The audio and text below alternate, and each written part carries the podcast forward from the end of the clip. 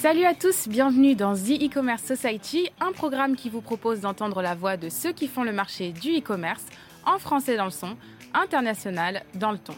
Une émission soutenue par Criteo avec pour partenaire média 100% Média et partenaire opérationnel AdLearn Media. Ce contenu est accessible également en podcast sur les principales plateformes d'écoute. Cette semaine, notre thème est le suivant, l'émergence du retail et du commerce média. D'après Fevad, les recettes publicitaires du retail média en France ont augmenté de 42% pour atteindre 640 millions d'euros. D'après l'étude d'Adien réalisée en 2022, ce serait 47% des entreprises qui estimeraient que le commerce unifié, à savoir physique et numérique, améliorerait l'expérience client. Alors que les retailers se muent en médias, la marge du retail média est six fois plus importante que le retail traditionnel, d'après les 24-7 Wall Street. En 2022, le marché du retail média représentait 14 milliards de dollars. Par son association de veille commerciale et données ciblées sur le parcours d'achat des shoppers, le commerce média s'avère être une aide précieuse pour booster les résultats des annonceurs. Développement de la notoriété, augmentation du trafic web et monétisation de l'audience, entre retail média et commerce média, quelle stratégie adopter? Pour répondre à cette question, nous demanderons à nos invités comment définissent-ils le retail média et le commerce média Et d'après eux, quelle est la différence entre les deux concepts? Comment l'écosystème e-retail s'organise aujourd'hui? Et quelles sont les bonnes pratiques à adopter par les marques pour réussir leur campagne retail et commerce média pour en discuter, Élise Ophel de Criteo, Jérôme Marie de PepsiCo. Une émission présentée par Michel Juvet. Bonjour Élise. Bonjour Michel. Bonjour Jérôme. Bonjour. C'est votre euh, première fois sur The E-Commerce Society, donc merci euh, euh, d'être parmi nous pour nous parler de retail et commerce média.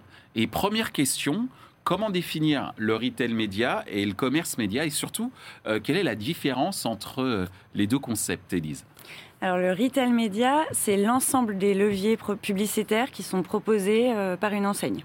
D'accord. Donc que ce soit en magasin ou en e-commerce. D'accord. Donc l'objectif en e-commerce a été de digitaliser tous les éléments de mise en avant produits qu'on pouvait retrouver euh, dans les magasins physiques, les têtes de gondole, les sorties de caisse, euh, les allées centrales, pour mettre en avant les produits. Donc dans un autre monde, entre guillemets, qui est le monde du online, quand on parle de e-retail média, par exemple. Donc ça, c'est le, retail média. Le retail média, c'est aussi un écosystème mhm. euh, qui regroupe trois typologies d'acteurs clés.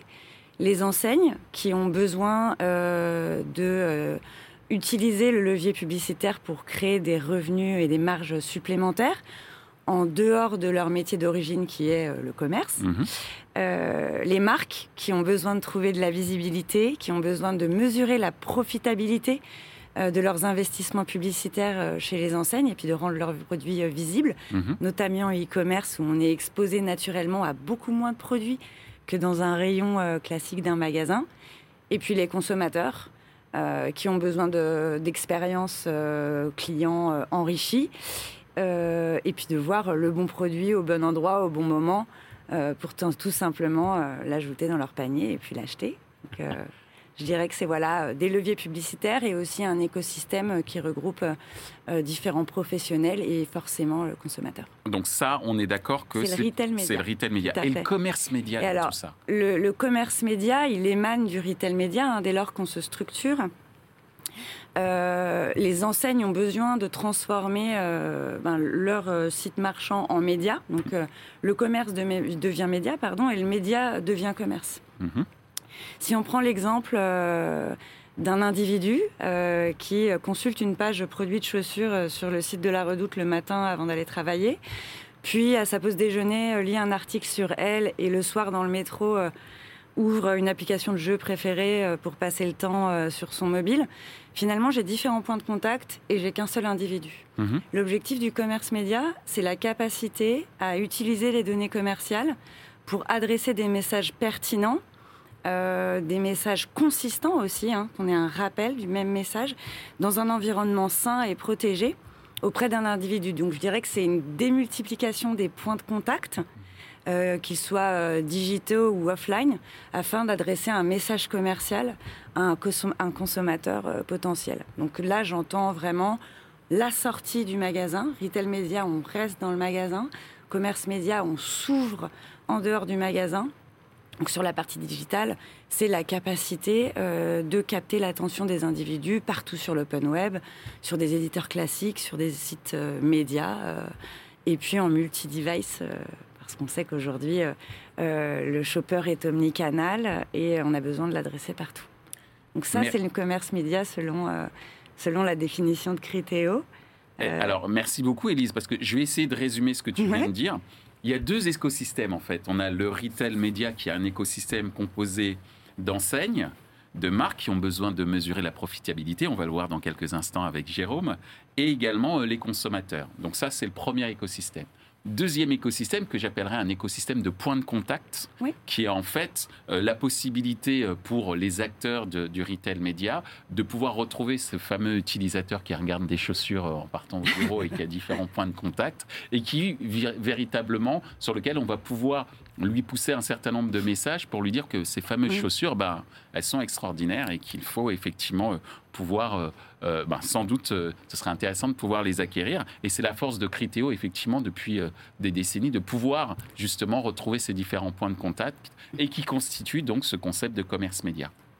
C'est ça. Super, merci beaucoup. Jérôme, comment toi, justement, tu te tu t'intègres dans ces, deux écosystèmes, retail média et commerce média.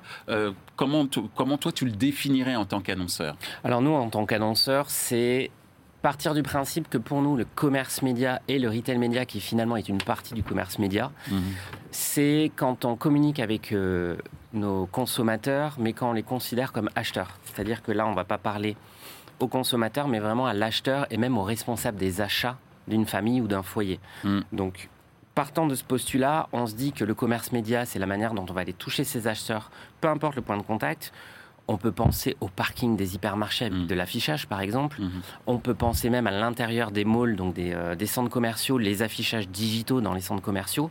Pour moi, ça, c'est du commerce média. Si je vais sur la partie web, ça va être du e-commerce média. Donc, on peut citer effectivement Criteo, qui est euh, leader mondial du, euh, du, retargeting, qui est de se dire comment je fais moi quand je suis cliché euh, sur voyage privé, je regarde pour un voyage. Ensuite, je vais sur Facebook, et bam, on me pousse effectivement la publicité du voyage que j'étais en train de regarder. Mm. Donc ça, pour moi, c'est du commerce média. Après, il y a la partie retail média ou e-retail média, et là, c'est le fait d'aller toucher le shopper, l'acheteur, dans une situation d'achat. Donc on est plus bas dans le funnel de conversion marketing mm. et on va aller le toucher soit sur le site web, sur la partie e-commerce, soit dans le magasin physique, tout simplement. Merci euh, Jérôme. Justement, tu parlais euh, de, de e-retail. Euh, ce fameux écosystème, et je crois que le mot écosystème va être un mot-clé quand même, parce qu'effectivement, tout ça doit pouvoir bien fonctionner ensemble de manière harmonieuse. Comment l'écosystème e-retail s'organise aujourd'hui quand on parle de différents points de contact, quand on parle effectivement de différents acteurs? Comment tout ça s'organise aujourd'hui de ton point de vue, Elise Alors, l'écosystème e-retail, il s'organise... Ben de la même façon que le retail média, hein, il y a les enseignes euh, qui sont clés et du coup qui euh, évoluent euh, dans leur métier, qui ne sont plus seulement aujourd'hui euh, des points de vente hein, qui sortent de la marchandise de caisse, mais qui transforment aussi leurs points de vente en médias. Hmm. Donc les enseignes, elles sont clés. Elles vont permettre donc de, de, créer des inventaires, des surfaces publicitaires, hmm. qu'elles soient digitales ou offline. Elles vont aussi permettre l'utilisation des données first party, donc pour créer des segments d'audience extrêmement ciblés euh, pertinent hein, sur de la donnée euh, euh, propriétaire, propriétaire d'acheteurs. Il y a la marque, évidemment. Donc la marque, elle a une relation commerciale avec l'enseigne. et la marque, elle va justement avoir une relation marketing et communication avec l'enseigne. Donc un, un point d'ancrage supplémentaire pour justement mieux maîtriser son image de marque chez l'enseigne. Et euh, l'image de marque, elle peut être personnelle. Je suis euh, PepsiCo, je lance une nouvelle gamme de produits. J'ai besoin de la rendre visible en e-commerce. Moi, j'adore dire que euh, je n'achète pas un produit que je ne vois pas et que je n'achète pas un produit que je ne connais pas. Aujourd'hui, il y a 85% des ventes qui sont faites sur les pages 1 de résultats ou les contextes, les pages de contexte, donc les catégories chez les sites des enseignes. Et on sait que 40% des ventes sont raflées par les 10 premières tuiles produits. Hmm. Donc si ma gamme est mal référencée, si je ne suis pas visible, autrement dit j'ai aucune chance de vendre bien mes produits auprès de mes consommateurs. Donc les marques, elles ont besoin de ça. Et puis surtout, les marques aujourd'hui, elles ont intégré euh, le commerce média dans leur mix média. Elles, elles poussent d'ailleurs des assets euh, visuels qui vont être les mêmes qu'en télé, les mêmes qu'en affichage. Mmh. Euh, et elles ont besoin de se dire bah, combien ça me rapporte. Bien sûr. Et donc euh, la marque, elle se dit très bien, derrière chaque vente, je suis capable de réconcilier un euro investi en publicité. Et aujourd'hui, les marques sont extrêmement euh, regardantes de ces points. Je pense que Jérôme pourra en certifier. Il y a tous les partenaires, les agences médias aussi, qui aujourd'hui rentrent, rentrent de plus en plus dans la danse sur ces sujets commerce et qui soutiennent les marques justement pour utiliser le commerce média comme un point du mix média global. Donc on le mm. disait, euh, télé, radio. Euh, et puis enfin, euh, et toujours le consommateur. Quoi. le consommateur, il a besoin de consentir déjà, d'être mm-hmm. d'accord. Ça, c'est important. le consentement sur le site e-commerce, c'est un challenge, mais c'est avant tout un environnement sain. Un consommateur, quand il va sur le site de La Redoute, par exemple, il se projette dans un magasin. Il sait que euh, c'est tout à fait euh, safe, qu'on ne fait pas n'importe quoi de ces informations, euh, qu'il n'y a, aucune arnaque possible parce qu'il y a le porte-étendard de la grande enseigne. Mhm. Et du coup, il est d'accord de dire très bien, la redoute, conseille-moi des produits qui pourraient m'intéresser, montre-moi une nouvelle gamme de produits. effectivement, ça m'intéresse. Et, finalement, c'est un parcours d'achat virtuel et digital qu'on a besoin de recréer. Donc le shopper est vraiment clé. Et le shopper, il a besoin d'expérience. D'expérience. Merci. Euh, voilà.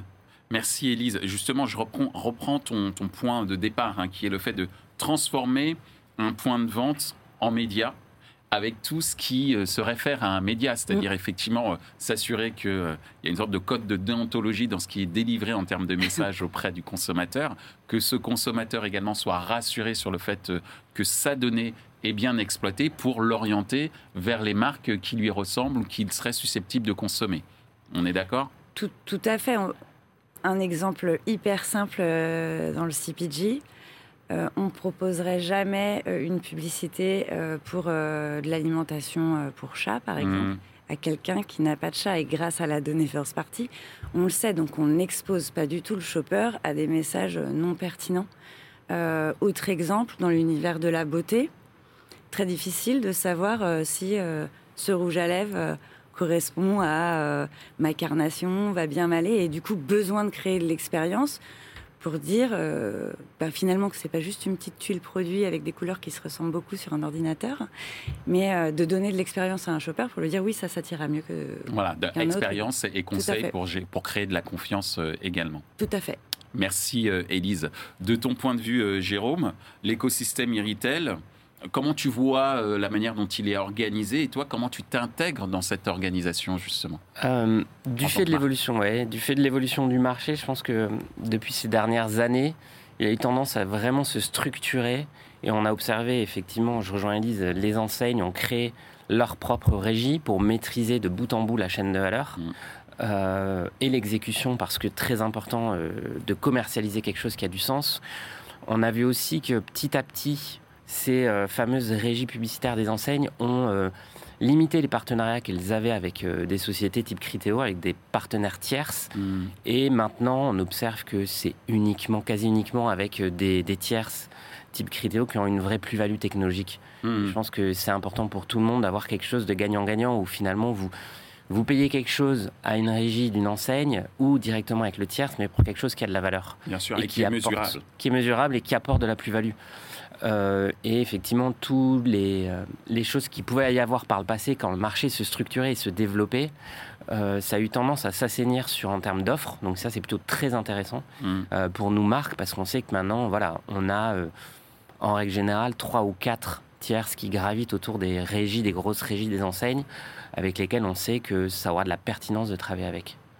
Merci euh, Jérôme. Tu, tu, viens d'évoquer une sorte d'assainissement, on va dire, mhm. du marché euh, euh, du, retail média. Et cet assainissement est allé venu des acteurs retail eux-mêmes, mhm. qui, comme tu l'as dit, ont créé leur propre régie, mais ont besoin de s'appuyer sur, j'allais dire, une euh, un savoir-faire technologique comme mm. peut le proposer euh, Criteo pour atteindre les différents objectifs que toi tu attends en tant euh, qu'annonceur. Et par rapport à ça, justement, on va dire qu'il y a un certain nombre, il y a un cahier des charges que tu as mm. et auquel, bah, entre guillemets, j'allais dire, les enseignes et également les technologies se plient pour le plus grand bonheur, je l'espère en tout cas, de ton chiffre d'affaires à venir. Oui.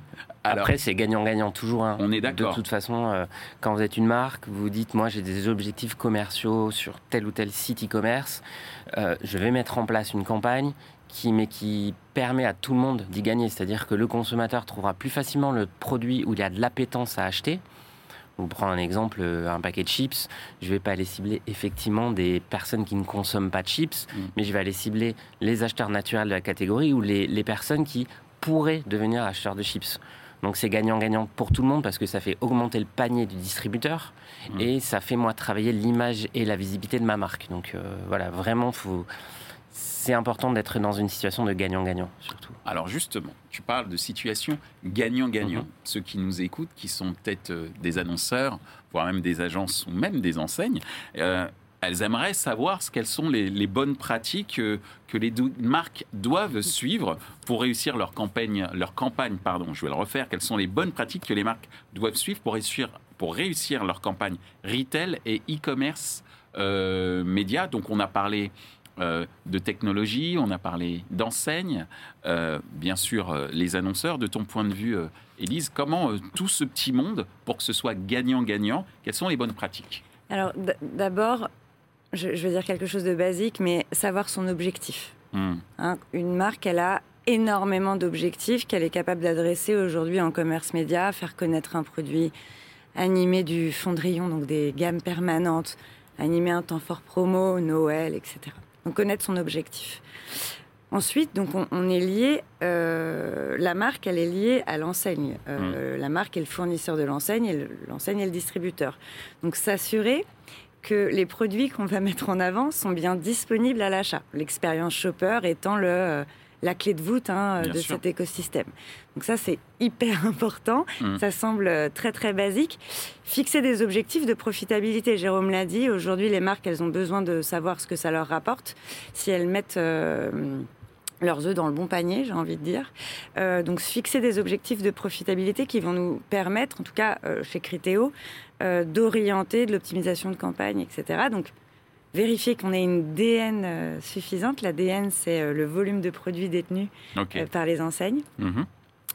Et un point très très important côté Criteo, c'est qu'on est prestataire technologique. On est des partenaires des marques et des enseignes. En revanche, on ne bypass jamais des relations commerciales entre un, entre un fournisseur et un distributeur. Mhm. Donc s'assurer aussi que tout le monde est d'accord de travailler ensemble. Bien sûr. Et euh, ce n'est pas parce qu'on est un, tiers euh, technologique dans l'écosystème qu'on a le droit et qu'on se permet de faire ça. C'est extrêmement euh, important de le, notifier. Donc nous, on fait... En fait, Criteo et la technologie est un outil facilitateur de la relation entre la marque et l'enseigne. Tout à fait. Très bien. Euh, merci Elise. Sans doute que tu veux très basiques. Oui, bien sûr. Elles, sont, euh, elles restent euh, très basiques, mais je pense que c'est le socle, on va dire, le sanity check de cet écosystème qu'il faut vérifier et qu'on se charge de vérifier chez Criteo. Et ensuite, de notre côté, tenir notre promesse qui est transparence, flexibilité et mesure en temps réel pour toutes les parties. Donc si je résume, les bonnes pratiques de ton point de vue en tant qu'observatrice euh, côté technologique, c'est un, que l'annonceur connaisse euh, son, euh, son objectif, deux, s'assurer que l'expérience client soit au rendez-vous, notamment en donnant la possibilité d'acheter le produit, en tout cas que le produit soit disponible. Tout à fait. Trois, la profitabilité, et j'allais dire 3 bis, voire 4, c'est que la technologie, euh, ben, elle soit simplement un facilitateur entre les deux parties, mais qu'entre guillemets, elle n'interfère pas dans la bonne relation ou dans la relation entre l'enseigne et la marque. tu confirmes, euh, Jérôme? Je confirme. non, non, je confirme. Et, justement, toi, dans, ce que tu pratiques au quotidien pour que cette, ce commerce média et ce retail média soit profitable pour toi, quelles sont les, bonnes pratiques que tu, que tu conseillerais, que tu Alors, Je vais rejoindre Elise sur les éléments dont elle a parlé d'exécution. Évidemment, l'exécution, c'est clé pour avoir quelque chose de, de propre et de parfait pour la marque et pour le distributeur. Après, je pense qu'il y a un point qui est fondamental, qui est de se dire comment on fait pour revenir aux basiques. Parce que un site e-commerce maintenant, on est sur des audiences. Je parle de l'alimentaire. Trois sites euh, e-commerce alimentaire actuellement en France font plus de 10 millions de visiteurs mensuels. Donc maintenant, c'est des vrais médias, mmh. des plateformes d'audience. Quand on sait que 4 Français sur 10 euh, fait ses courses euh, online alimentaires au moins une fois dans l'année, dans une entreprise telle que la mienne, on se dit que les sites de e-commerce peuvent être soit un carrefour de médias. Donc, euh, si je prends le funnel de conversion marketing, je suis plutôt dans une situation de vouloir faire une campagne pour de la notoriété. Bien sûr. Ou aussi une plateforme pour aller faire des ventes. Mm. Moi, je suis responsable e-commerce. Mon objectif, c'est de faire des ventes en ligne. Mais là, je suis pas du tout sur des objectifs de notoriété. Je suis plus sur des objectifs de vente. Et c'est là où je pense euh, revenir au basique, c'est important de se dire où est-ce qu'on met le curseur entre notoriété et conversion, donc le bas de funnel. Et en fonction de ça, qu'est-ce qu'on met comme KPIs, comme euh, données clés à suivre et euh, comme objectif de performance? Est-ce que je vais aller chercher euh, de, l'impression, du nombre de visiteurs qui a vu mes bannières, du nombre de clics, ou est-ce que je vais aller chercher un chiffre d'affaires? Alors justement, j'ai une question subsidiaire mhm. par rapport à ce que tu dis, quand tu dis qu'effectivement, ce qui est important pour toi, c'est d'être simple et basique, comme dirait Orelsan, mais euh, la question est, est-ce que, euh, comme on vient de le voir, hein, les enseignes se transforment de plus en plus en médias euh, Certes, l'objectif c'est que tu vendes, mais est-ce que tu pars du principe aussi que ce processus pour aller vers la vente, et je pense notamment à la, à la création de contenu, on parlait de conseils, etc. Est-ce que même si pour toi qui est très orienté vente, tu considères que la qualité du contenu qui entoure le produit est, est important? Très important. Je vais vous citer deux exemples de notre portefeuille. Mm. On a une marque euh, dans notre portefeuille qui marche très très bien, qui existe depuis longtemps, qui s'appelle Alvaillé, mm. qui est du gazpacho, qui est euh, donc un produit espagnol qui a un taux de pénétration en France qui est encore euh, en construction, en développement. Mm. Tout l'enjeu pour le coup sur le e-commerce, c'est d'aller faire découvrir aux consommateurs Alvaillé parce que dès lors que le consommateur voit Alvaillé, il l'achète. Je confirme voilà, très bien. Je suis un grand consommateur. Donc tout l'objectif, c'est en fait d'aller apporter du contenu, d'aller faire du recrutement, de la pénétration. Donc là, apporter vraiment toute l'image de la marque euh, au produit, c'est hyper important. D'accord, mais c'est très important effectivement parce qu'il y a tout un débat en ce moment entre où on veut, entre guillemets, mettre en confrontation le contenu et puis la dimension purement commerciale euh, euh, pour euh, justement atteindre les objectifs mhm. de vente. Et ce qui est très important, je pense, c'est de dire que les deux vont ensemble et que générer de la confiance vers le consommateur, c'est de dire où vient ce gazpacho et même pourquoi pas lui expliquer que bon, il pourra peut-être pas aller dans la région en vacances, mais bon, qu'il va trouver un petit peu d'évasion en goûtant le produit, par exemple. Alors, justement, ce qui est très très intéressant, c'est de voir que ces deux mondes, ce monde de la vente pure et dure et ce monde de, euh, du contenu, hein, du contenu qui est là, on vient de le voir pour donner de la confiance euh, aux utilisateurs. Donc ces deux mondes se, se rassemblent et se parlent de plus en plus. Comment euh, on, pourrait, comment tu vois, Élise, évoluer les, offres retail et e-commerce média à l'avenir?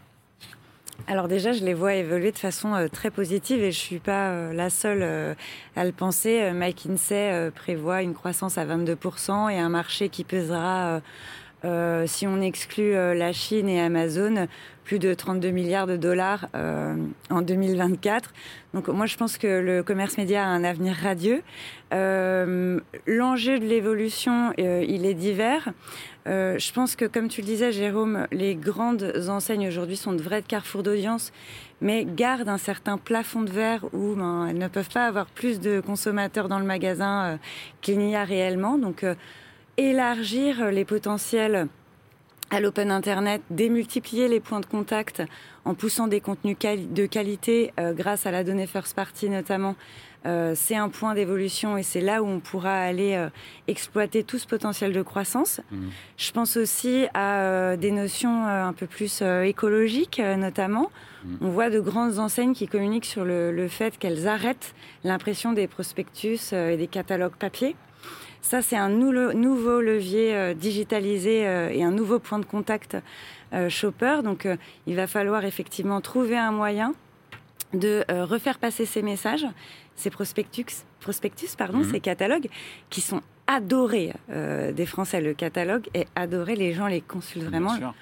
J'ai des enfants personnellement, euh, ils attendent avec impatience les catalogues de Noël. C'est peut-être même le premier contact physique avec le produit. En exactement, je suis à la maison, euh, je ne le vois pas du tout comme un spam. Je dis que l'enseigne m'adresse un message pour relayer des promotions, des temps forts et pour générer du trafic en magasin, ce qui est hyper, euh, hyper important et pour la marque et pour l'enseigne. Donc toute cette partie de digitalisation du catalogue qui est aux prémices, hein, on, on commence vraiment les très très grands, euh, les très très grands acteurs de la distribution euh, l'annoncent euh, depuis un an et demi environ.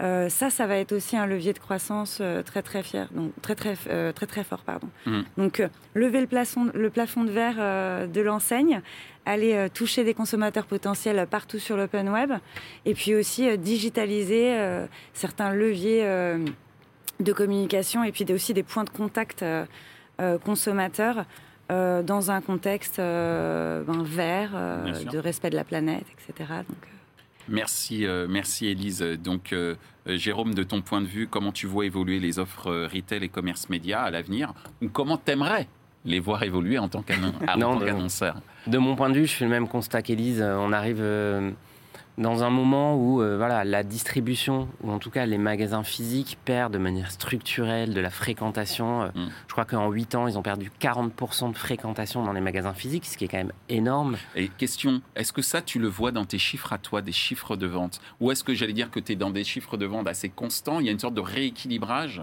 de cette baisse qui va vers le, le, online en fait On est, et surtout actuellement, on est sur une valorisation du marché du fait de l'inflation. Donc mm. on voit que les prix sont en train d'exploser, que mm. les volumes sont en train de baisser.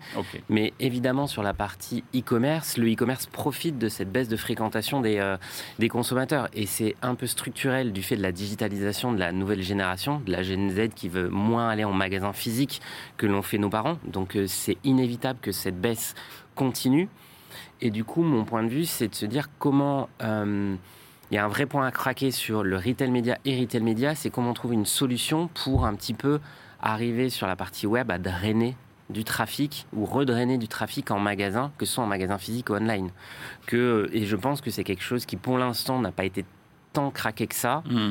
Et du fait de l'arrêt inévitable des prospectus qui va arriver dans les prochains mois, je pense que ça va être inévitable de plancher sur une solution comme ça. Mmh. Donc pour moi, ça va être un des axes majeurs ça va être soutenu par tout le sujet de l'omnicanalité, où on voit que toutes les marques savent que pour fidéliser leurs conso, leurs clients, et pas pour qu'ils partent pas à la concurrence, ils ont nécessairement une obligation de, de, digitaliser leurs ventes, leurs points de contact, et donc de travailler l'omnicanalité. Donc ça aussi, je pense que le retail média, le retail média va devoir trouver des solutions à ce sujet de l'omnicanalité. Euh, il y a l'autre point qui est le sujet du partage de la data euh, entre les marques qui sont finalement les acheteurs ou même les agences médias et euh, les régies. Je pense que c'est un vrai point qui est en train de se développer. Ce qu'on appelle un peu, alors je parle sous votre contrôle, hein, mais ça c'est, on, a longtemps parlé de, seconde partie data ou mhm. de data collaboration pour être encore plus clair, de collaboration pour partager euh, mhm. cette data. Effectivement, c'était très peu utilisé jusqu'à présent. et là, je pense que on parlait de les créateurs de contenu. Pour le coup, euh, il y a un vrai Eldorado potentiel pour un certain nombre de médias ou de professionnels de création de contenu qui effectivement pourraient euh, travailler avec les marques euh, directement sur la base de technologies comme celle de Criteo. Complètement, parce que maintenant c'est vrai que dans un univers contraint où nous, nos patrons en entreprise, nous demandent de plus en plus de résultats de performance sur nos investissements médias. C'est vrai que ne pas avoir de résultats comme ça a pu être par le passé, c'est compliqué. Hmm. Mais on voit apparaître de plus en plus, euh, Criteo a été un des premiers à le faire sur le marché, la création de plateformes où euh, chef de, un chef de produit ou un responsable e-commerce comme moi peut voir automatiquement en live les performances des campagnes. Hmm. Et je trouve que c'est une très bonne chose et euh, évidemment j'espère que ça va se généraliser chez tous les retailers. Et le dernier point qui à mon sens est inévitable et important, c'est que on voit que le marché du e-retail est un marché jeune, donc un marché en construction, donc euh, a encore des business models qui sont axés euh, moins sur la performance et plus sur la visibilité. Mm. Donc on est sur un marché qui est un peu plus cher que la moyenne du marché digital, et c'est comme ça, c'est un fait. Et je pense que dans le futur, euh, ce qui arrivera aussi, ça sera tout ce qui est rémunération à la performance, qui n'existe pas sur le retail pour l'instant, et qui, je pense, arrivera de plus en plus. C'est, enfin, c'est inévitable pour moi. et cette rémunération à la performance, peut-être qu'elle va émerger avec, avec la multiplicité, peut-être de professionnels, je parlais de professionnels de contenu qui, eux, accepteront de, de, travailler sur cette base-là. Mm, mm. Enfin, j'étais en train, en même temps que je, vous parle, je suis en train de penser au, business un peu des influenceurs. Sauf que là, on mm. aurait certainement euh, des professionnels. C'est pour ça que je parle de professionnels. Hein. Mm-hmm. Pas que j'ai rien contre les influenceurs, mais je parle de professionnels qui connaissent bien le secteur du retail ou le secteur de l'alimentation, par exemple, et qui pourraient être des partenaires qui euh, seraient rémunérés euh, sur la base de la performance, performance mesurée par des technologies comme celle de Criteo, par exemple. Et c'est ce qu'on voit sur les autres pays. Hein. De toute façon, dans les pays anglo-saxons qui ont 10-15 ans d'avance par rapport à la France, la rémunération, la performance est déjà là. Donc, euh, bah en tout cas, euh, merci Jérôme, merci euh, Élise de nous avoir sensibilisés sur l'émergence du retail et du commerce média, de nous avoir clarifié la, la, différence entre ces deux concepts. on va dire que le commerce média est une sorte d'extension euh, de euh, l'e-retail, avec euh, le retail en tout cas, trois acteurs que sont les enseignes, les marques et les consommateurs. Et justement, le commerce média qui est cette multiplication des points de contact qui offre d'énormes opportunités aux marques et qui voit son avenir plutôt, comment dire, rayonnant au regard de tout ce que vous nous avez apporté comme information aujourd'hui. Donc, je vous dis merci. Merci. Merci, Michel. Ainsi s'achève ce débat autour de l'émergence du retail et du commerce média. Cette émission vous a été présentée par Michel Juvillier. Ce contenu est accessible en podcast sur les principales plateformes d'écoute.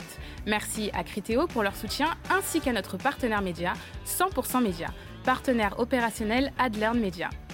Merci également à l'ensemble des équipes d'Altis Media pour la réalisation de ce programme. Post-production, traduction et sous-titrage par Uptown.